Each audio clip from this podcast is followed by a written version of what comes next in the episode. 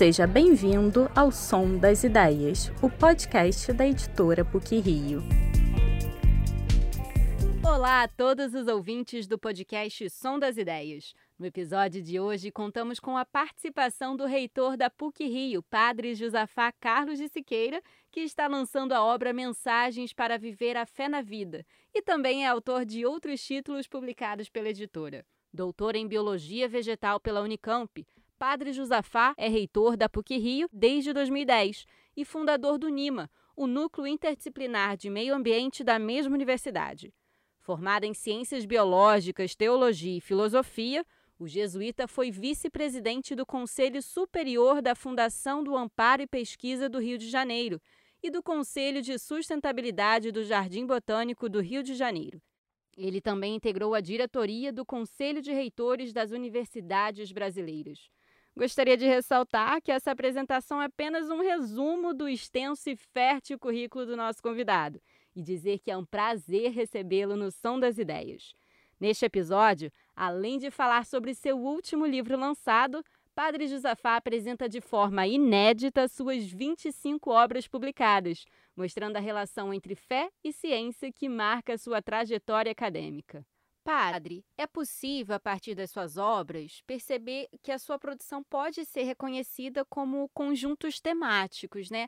Conte-nos um pouco sobre a sua trajetória como autor. Muito bem. Em primeiro lugar, eu quero agradecer a, a possibilidade de poder é, comentar um pouco sobre esses livros que, durante 40 anos, né, nós fomos publicando e, e com perfis muito diferenciados. É, eu gostaria, em primeiro lugar, de fazer algumas considerações iniciais. A primeira consideração é que, ao longo desses 40 anos, eu procurei é, publicar vários livros, um total de 25 livros, né? sempre com alguma característica próprias. Né? A primeira é que são livros pequenos, né? É o meu estilo é, praticista, biólogo, né? É, não sou muito prolixo, então acho também que as pessoas nesse né, mundo corrido né, não têm muito tempo para se debruçar sobre livros né, é, de muitas páginas. Então, como os livros são de conteúdo muito variados, eu procurei sempre sintetizar e publicar chamado pequenos livros, né, é, de maneira muito objetiva mas sempre atendendo algumas demandas atuais. Né? Essa foi sempre a minha preocupação. O segundo, que são livros que têm uma temática muito diversificada. Vocês vão ver depois, eu vou comentar um pouquinho sobre o histórico desses livros. As temáticas são muito diversificadas. Terceiro ponto é que são livros que cujas capas elas ilustram não só ah, os biomas brasileiros, mas também as espécies e outras coisas que fazem parte da minha, das coisas prazerosas da minha vida. Né? E, por fim, é, eu acho que esses livros, é, a minha finalidade é fazer com que esse livro possa chegar realmente às pessoas né? e que as pessoas possam perceber que é possível fazer uma, uma conexão mais profunda entre a fé e a ciência. É verdade, é verdade que eu tenho mais de 40 anos dedicado ao ensino né, é, das ciências biológicas, de maneira particular da botânica, mas é, eu fui percebendo ao longo dos anos que as temáticas né, mais candentes da sociedade é necessário dizer algumas palavras. Então, eu, eu creio que essas são algumas considerações iniciais. Bem, vamos agora fazer uma espécie de, de roteiro histórico né, de toda a trajetória desses livros. O primeiro livro que eu publiquei, que já está esgotado há muitos anos, é, foi em 1981, né? que era esse livrinho, né? esse livrinho chamado é, Plantas Medicinais do Cerrado. Né? Utilização popular. Eu tinha muito essa preocupação, né, já no início da minha carreira biológica, né, de que a, a ciência tinha que popularizar um pouco mais, tinha que chegar um pouco mais às pessoas. Né? Então, naquela época, as plantas medicinais era, dos biomas era algo assim muito comentado. Eu achei por bem naquela, naquele momento né, publicar esse primeiro livrinho é, sobre utilização de plantas medicinais, né, com o nome científico correto, as áreas de distribuição dentro do bioma cerrado e depois as utilidades. Mais tarde, quando eu já estava no mestrado na Unicamp, eu percebi realmente que é, é, faltava uma, uma junção entre a linguagem científica e a linguagem mais popular, de algo que fosse também é, muito fácil de ser levado para o campo. E daí eu publiquei esse pequeno livrinho chamado Plantas Medicinais, é, que era um livro de bolso, né? onde eu procurei dar realmente é, as duas linguagens, uma linguagem científica e uma linguagem popular ele tem uma chave de identificação das espécies, coisa que não tinha no primeiro, né? e para que você pudesse levar ao campo e pudesse identificar. Né? Porque se eu vou com um grupo de pessoas da ciência, eu posso dizer monocotiledônia, dicotiledônia, e as pessoas entendem, né? Mas o povo não entende essa linguagem. Então, eu tenho que dizer que monocotiledônia é um capim, é planta com folha com nervura paralela, aí o pessoal entende, né? é, dicotiledônia, são outras plantas também, né, que têm, é, são ervas, que têm nervura em forma de pena, de curvas. Então, essa foi realmente a minha preocupação. Esse livrinho também se esgotou. Né. Mais tarde, quando eu vim para a PUC, nós estamos vendo esse primeiro bloco. Esse primeiro bloco são livros com cunho mais científico, né? É, é, sobretudo na área da botânica. Era evidente que a temática candente em 92 era a conferência do, da, do Rio, né, é, conferência do meio ambiente, né, mundial de meio ambiente. E, e, naquele momento eu estava no departamento de geografia, achei por bem então é, catalogar as espécies do campo da PUC, né, para que mais tarde pudesse colocar as placas de identificação. Então foi o um estudo com colaboração de outras pessoas que nós fizemos chamado a flora do campus, né do Campos, que também se esgotou, mas era um livro que nós procuramos identificar pela primeira vez na história da universidade as espécies que fazem parte da, do nosso campus universitário. Mais tarde, eu percebi que tinha um volume de informações que eu acumulei desde os períodos que eu estava fazendo graduação no estado de Goiás, na Universidade Católica, e algumas foram fruto das minhas, minhas monografias e outros de trabalhos pessoais de campo, sobre a minha região, o lugar onde eu nasci, que é a cidade de Pirenópolis, é a segunda cidade mais velha do estado de Goiás, né? fundada em 1727. Então, eu, eu achava que, naquele momento, eu tinha que deixar um legado para o município, da terra onde eu nasci. Né? E aí, então, eu fiz esse pequeno livrinho chamado né, é, Pirenópolis, é, Identidade Territorial e Biodiversidade. Eu fiz uma discussão sobre as transformações do território eh, nos últimos tempos do município e, por outro lado, agreguei vários trabalhos que eu fiz em várias regiões de Pirenópolis, né? Morro do Frota, Serra dos Pirineus, as plantas eh, medicinais da cidade e propus aí uma, uma, para o município a construção de uma agenda, a Agenda 21 local. Dando aula de biogeografia aqui na PUC, que eu dei no Departamento de Geografia durante mais de 20 anos, é, eu fui acumulando uma série de apontamentos de aula. E, os alunos diziam, professor, o professor podia publicar isso, por que, que não, né, ou no apostila ou no livro? Aí eu resolvi, então, ouvir a voz dos meus alunos e agrupei um pouco desses, desses roteiros na aula de biogeografia, que era a disciplina que eu dava. Então, esse livrinho chama Abordagens Biogeográficas. Né? Com o passar dos anos, nós vamos adquirir muita experiência e vamos é, também sabendo lidar um pouco entre a ciência e os grandes apelos da, do ser humano. Eu sempre tive a preocupação também de que, você me dizia que eu tinha um pouco a alma um pouco poética, né? talvez pelas minhas origens, né? É, e ter convivido realmente anos com é, tios que eram escritores em Goiás, né, eu ah, resolvi fazer um livrinho que era muito diferente dos outros. Né? É, eu pensava no começo que era um meio assim, esse, esse livro vai parecer meio loucura, mas não foi não. Ele teve uma repercussão grande no meio científico, né? que eram as parábolas fitoantrópicas, ou seja, como falar das plantas como a linguagem humana entender realmente o que ocorre no mundo das plantas, mas falando de uma, dentro de uma dimensão mais antropológica. Né? E sempre ilustrando como espécie. Vocês estão vendo aqui que tem o IP, né? um, um IP roxo, né? IP rosa. Né? E, nos últimos tempos, dado essa é, grande demanda sobre é, é, que é preciso realmente mudar um pouco a compreensão da inteligência, não ficar na inteligência simplesmente numa abordagem puramente antropológica, mas a inteligência tem uma dimensão mais sistêmica, mais ampla, né? eu tenho insistido na importância da inteligência do mundo das plantas. É, porque a inteligência do mundo das plantas é muito bonita, porque ela não é como a do mundo animal. Ela é uma inteligência descentralizada, é uma inteligência articulada, é uma inteligência resiliente e é uma inteligência que, é, embora os tecidos e células se, é, funcionam de maneira individualizada, mas eles são cooperativos. Então, é uma inteligência muito importante. Aí, então, resolvi então agrupar uma, durante é, alguns anos a literatura sobre o assunto e publiquei esse livrinho chamado Inteligência Verde, para mostrar realmente a inteligência que existe no mundo das plantas.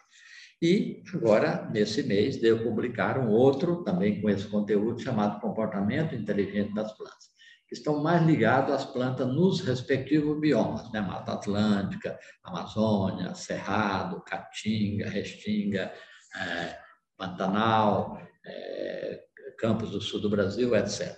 Então, esses são os livros né, que, que eu publiquei com um cunho mais, eu diria, um cunho mais científico que totalizam cerca de oito livros. Né? Depois tem um outro conjunto de livros que, que eu chamo de enfoque uh, da ética ambiental, que foi uma disciplina que eu comecei dar no Departamento de Geografia e continuo dando no Departamento de Biologia, é, e, e, é uma disciplina extremamente importante, porque exatamente que o contexto que nós vivemos é, nessa relação tão conflituosa que existe, infelizmente, entre, a, entre o homem e a natureza, né, a ética tem um papel fundamental. Então, o primeiro livro que eu publiquei de ética foi esse daqui, Ética e Meio Ambiente. Esse livro, embora está esgotado, mas eu continuo utilizando nas minhas aulas, né, porque ele trata de vários aspectos sobre a biodiversidade, sobre a questão da, da a importância que tem para entender um pouco essa ética ambiental nas raízes da cultura ocidental, né? a reflexão teológica, a reflexão dos movimentos sociais, né? Ah, e tudo isso, né? um pouco que está nesse livro. Depois, mais tarde, eu publiquei um outro livro também nessa linha da ética, chamado Ética Socioambiental, para mostrar essa relação tão é, estreita e fundamental é, entre as questões sociais e as questões ambientais. E um pouquinho mais tarde, né, depois, eu publiquei também esse chamado Questões Socioambientais. Era um conjunto de artigos que eu tinha escrito, né, alguns publicados no Jornal da PUC, em outras revistas, mas que me aconselharam que se tivesse isso no livro seria melhor. E também é um livro que eu ainda adoto como livro-texto. Eu costumo, embora tenha ainda alguns exemplares, costumo dar para os meus alunos no início do curso de ética, né, como texto de referência. Então, esses são um conjunto de livros voltados para a questão ética, são três livros. Depois tem um outro conjunto de livros que são abordagens transversais, ou seja, de temáticas muito diversificadas que eu fiz, né, publiquei ou de maneira só, né, sozinho, ou com colaboração de outros, né, é, e através de seminários, através de simpósios, né, e esses são cinco livros, né. O primeiro foi é o livro chamado Sobre as Águas, que eu fiz, né? Sobre a coordenação, a minha coordenação, e da professora Denise Pini Rosalém Fonseca, é, que estava aqui no Departamento de Ciências de Serviço Social naquela época, e nós eh, fizemos uma abordagem muito sistêmica sobre a água, porque exatamente naquele momento tinha uma força muito grande né, sobre a importância das águas. A CNBB tinha feito um, uma campanha da fraternidade sobre as águas. Então, eu achei por bem então, fazer um seminário aqui na, na PUC, convidando mais de 10 departamentos para participar desse simpósio. Isso resultou nesse livro chamado Sobre as Águas, Desafio e Perspectiva. Né? E o outro livro que eu fiz exatamente na época que estava celebrando a Rio Mais 20. Né? É, me pediram para escrever um livrinho também sobre algumas reflexões que eu tinha feito sobre isso, e eu publiquei esse, esse livro chamado é, Rio Mais 20, que é um, está em bilíngue, em português e inglês. Né? Evidente, com a minha experiência dentro de, de vários anos como vice-reitor e depois também é, como reitor, é, eu achei por bem, em determinado momento, publicar um livro sobre o mundo universitário, reflexões que existem no mundo universitário, mostrando, evidentemente, a realidade da PUC, né? muito da PUC. Né? É, coisas que ocorrem no mundo universitário, o desafio que nós temos no ensino, a tecnologia, a visão sistema da educação, né? a cultura da paz dentro da universidade, é, o desafio de formar bons professores, etc. Então, esse, esse é um pequeno livrinho também publicado, chamado Reflexões do Mundo Universitário, que tem a capa né, com fotografia dos prédios da PUC. Né? Um outro livrinho que também foi é, publicado é, naquele momento também, né, da, em que as questões ambientais se tornaram realmente muito candentes, foi em 2002 também, né, é, nós fizemos um, um, simpósio aqui na PUC né, sobre meio ambiente, cultura e desenvolvimento sustentável, né, somando esforços e aceitando desafios. Então, nós publicamos isso né, junto com a professora Denise, né, na coordenação, né? eu e a professora Denise coordenamos esse simpósio, e aí resultou esse pequeno livro também, é, com esse título. E, finalmente, o último foi sobre quando saiu a Laudato Si, a encíclica tão ecológica e tão querida do Papa Francisco.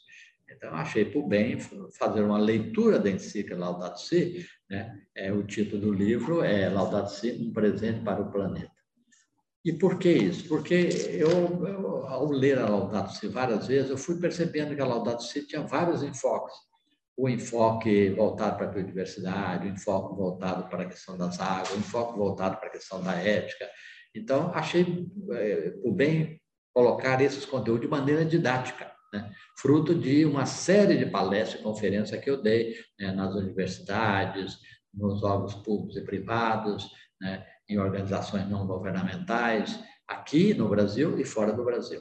Então, esse livrinho também é um livrinho em bilíngue, em português e inglês. O outro conjunto de livros é, é, são livros voltados para a educação ambiental.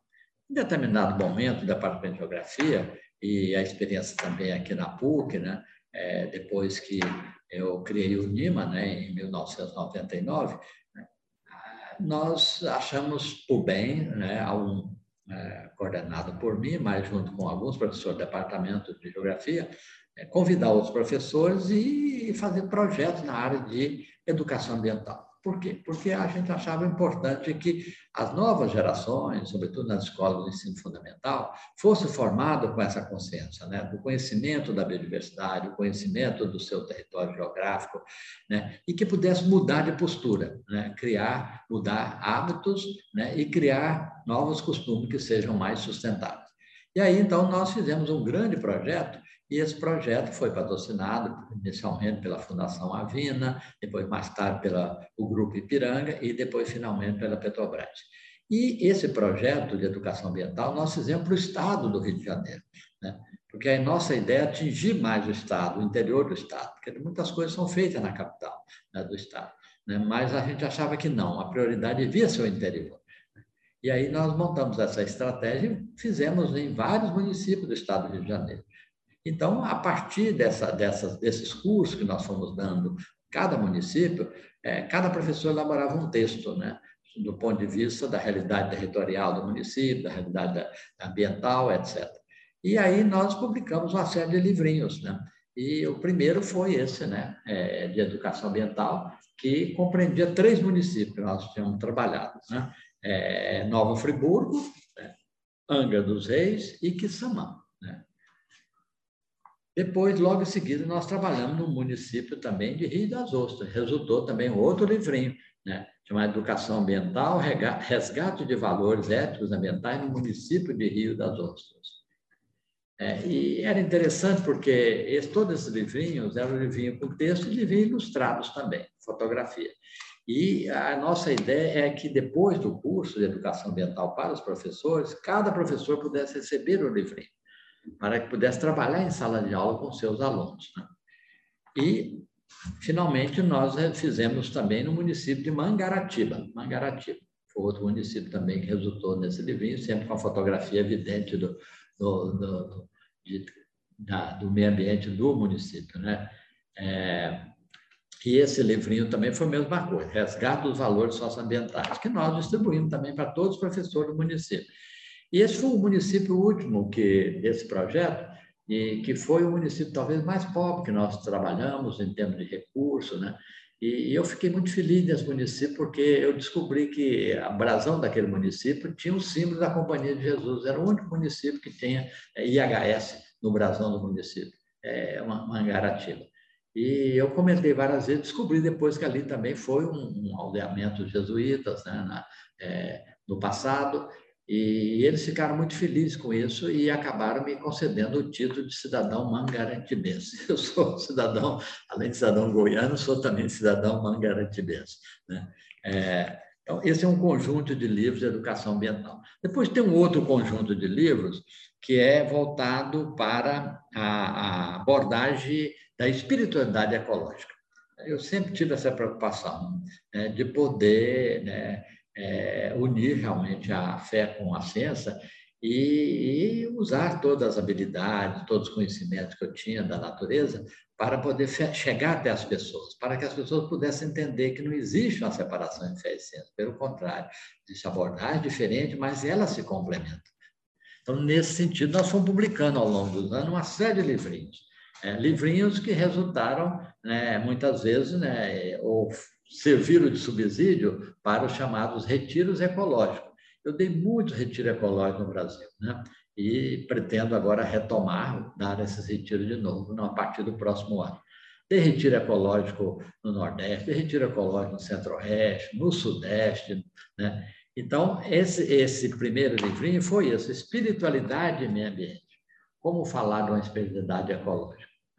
Esse livrinho era o livrinho que eu usava nos retiros, porque ele, nas meditações, é a meditação que uso é exemplo da natureza, é a meditação dos ramos, da árvore, das raízes, das sementes, dos frutos. Né? E, evidente, eu vou colocando a, a linguagem científica, depois vou colocando os textos bíblicos correspondentes. E depois umas perguntas no final para as pessoas poderem fazer uma reflexão sobre o assunto. Com meus anos na Companhia de Jesus, eu achava também sempre, né, depois que eu fiz a minha última etapa de formação em Salamanca, na Espanha, eu percebi realmente que tinha uma dimensão de Santo Inácio que tinha uma, uma vertente muito, muito ecológica, que era pouco conhecida. Então, assim que eu voltei, eu, eu reuni esses dados e publiquei esse pequeno livrinho na Loyola, que também está esgotado, que foi muito interessante esse livrinho, né? Que é o livrinho que alguns até utilizam hoje nas caminhadas ecológicas, em retiro, né? chamado de é, Meditações Ecológicas de Inácio Loyola, onde eu mostro realmente que nos exercícios espirituais na autobiografia de Santo Inácio tem muitas coisas importantes que nessa relação do homem com a natureza. E mais tarde, eu percebi também que a, para, que a Companhia de Jesus estava entrando muito nessa linha da, da questão ambiental.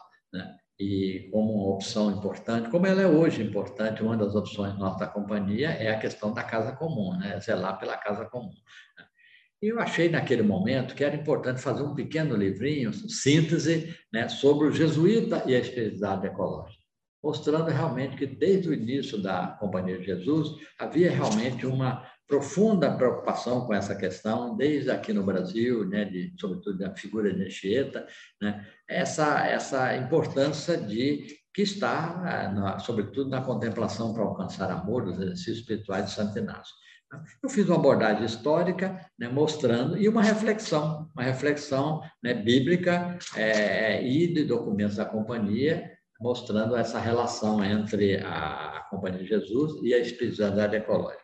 E, recentemente, né, é, eu fiz uma série de palestras para os alunos na pastoral sobre a questão de a relação entre o bioma brasileiro e a espiritualidade. A pergunta era: é possível a gente trazer para a espiritualidade aquilo que ocorre na natureza? Ou seja, é, aquilo que ocorre na natureza é, pode ser um exemplo para a gente, né, na dinâmica dos biomas? Então, eu reuni um pouco essa, essa, essas palestras, e aí sempre eles me perguntavam, por que você não faz um livrinho, Padre, sobre isso? Porque a palestra, né, a gente assiste não, e depois não tem como né, registrá-la, pode até gravar, mas é, a gente acaba perdendo isso da memória. O livrinho sempre que a gente carrega, carrega né, dentro da nossa casa, para a biblioteca, para a universidade. Então, eu fiz esse pequeno livrinho, né, e o livrinho sobre biomas e espiritualidade. Né? É um livrinho também pequeno, onde eu faço uma reflexão sobre os seis biomas brasileiros, né? mostrando que esses biomas, o Cerrado, a Mata Atlântico, a Caatinga, a Restinga, né? eles têm muito a nos ensinar. Ou seja, existem comportamentos biológicos que ocorrem nesses biomas que pode ser traduzido como um exemplo para a realidade humana. Por que, que a gente não pode aprender da natureza? Então, aqui está exatamente esse pequeno livrinho. Né? O último conjunto de, de livros são dois só. É, são dois livros voltados para a questão de pastoral. Né? Aí é uma abordagem mais da pastoral, aí já um pouco a minha dimensão mais de sacerdote. E o primeiro que eu fiz é, foi um livrinho que serviu muito para uma série de grupos de casais que eu orientava aqui no Rio de Janeiro, é, chamado Espiritualidade ao Alcance de Todos. Ou seja, como fazer com que a espiritualidade ela chegue até as pessoas. Né? E esse livro eu sempre distribuía aos, às equipes de casais para que eles pudessem ler os, os textos e depois a gente compartilhar isso né, nas reuniões mensais que tínhamos. Né? E aqui tem vários aspectos ligados à família, ligado ao amadurecimento da vida cristã, ligado a como tomar decisões na vida importante, muitas vezes, tendo como inspiração as coisas espirituais. Né? É, e esse livrinho também é um livrinho que também está esgotado, mas ele serviu muito para várias equipes de casais, né? no sentido de fazer as reflexões. E finalmente, é esse que acabou de sair né, do forno, né, é, que é o livrinho chamado Mensagens para Viver a Fé na Vida. Né. Esse livro vai ser publicado, já foi publicado e vai ser realmente distribuído em breve, né, não só aqui para os frequentadores das nossas atividades religiosas aqui na PUC, mas também para as paróquias nossas, sobretudo paróquias que estão no entorno da Gávea. Né? Por quê? Porque esse livrinho aqui eu fiz durante a pandemia. Durante a pandemia, eu procurei fazer a cada domingo né, pequenas reflexões evangélicas, né, inspiradas sobretudo no Evangelho de Cristo, sobre é, os desafios que nós temos para os nossos dias. Né? Ou seja, trazendo um pouco a fé para a vida concreta. Né? Não, não me ativo em detalhes é, muito teológicos, em detalhes muito exegéticos, não. Eu procurei fazer uma coisa que fosse pastoral. Né? Por quê? Porque eu tenho essa, eu carrego comigo um pouco essa, essa dupla inserção, né? ou, ou esse duplo título. As pessoas às vezes me chamam é, padre, é, reitor e pastor, né? É porque eu tenho uma preocupação pastoral muito forte. Então, nesse sentido, esse livrinho resultou disso, um conjunto de mensagens que eu mandava a cada domingo durante a pandemia para uma série de pessoas, né? E eles iam multiplicando. Prova é que é, me disseram que tinha mais de mil pessoas que recebiam mensalmente essas mensagens. E resolvi, então, né? Eles pediam, padre, coloque isso no livro também, é melhor colocar isso no livro. Eu digo, bem, se vocês acham que é melhor, então vamos Vamos, eu não estava, eu estava resistindo, não gostaria de colocar isso ali, mas eu sempre atendo o pedido, né, das pessoas, do bom senso das pessoas, e eu resolvi então fazer esse esse esse livro, né, um livrinho de quase 200 páginas, mas que aborda exatamente isso, temática de vida espiritual, né, é, diversificada, inspirada sobretudo no Evangelho de Cristo. Então, esse eu acho que são os conjuntos de todos os meus livros. É, uma boa parte deles, no passado, foi publicada pela Edições Loyola, mas a maioria deles foi publicada pela editora PUC. Né? Graças à editora PUC, né, a direção da editora PUC, né, no passado e no presente, é que nós tivemos a oportunidade de publicar esses pequenos livrinhos e fazer com que esses livros pudessem chegar realmente até as pessoas.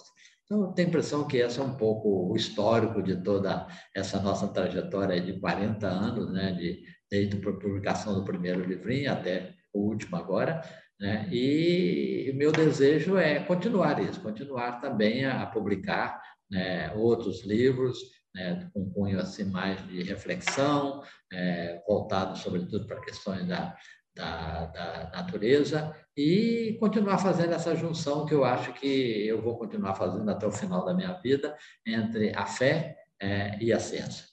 Muito obrigado. A editora PUC Rio agradece imensamente a presença do reitor no nosso podcast, falando sobre o livro Mensagens para Viver a Fé na Vida, que acaba de ser lançado pela editora PUC Rio e suas outras obras. Agradecemos a você, ouvinte, pela audiência e nos encontramos no próximo episódio do Som das Ideias. Até lá!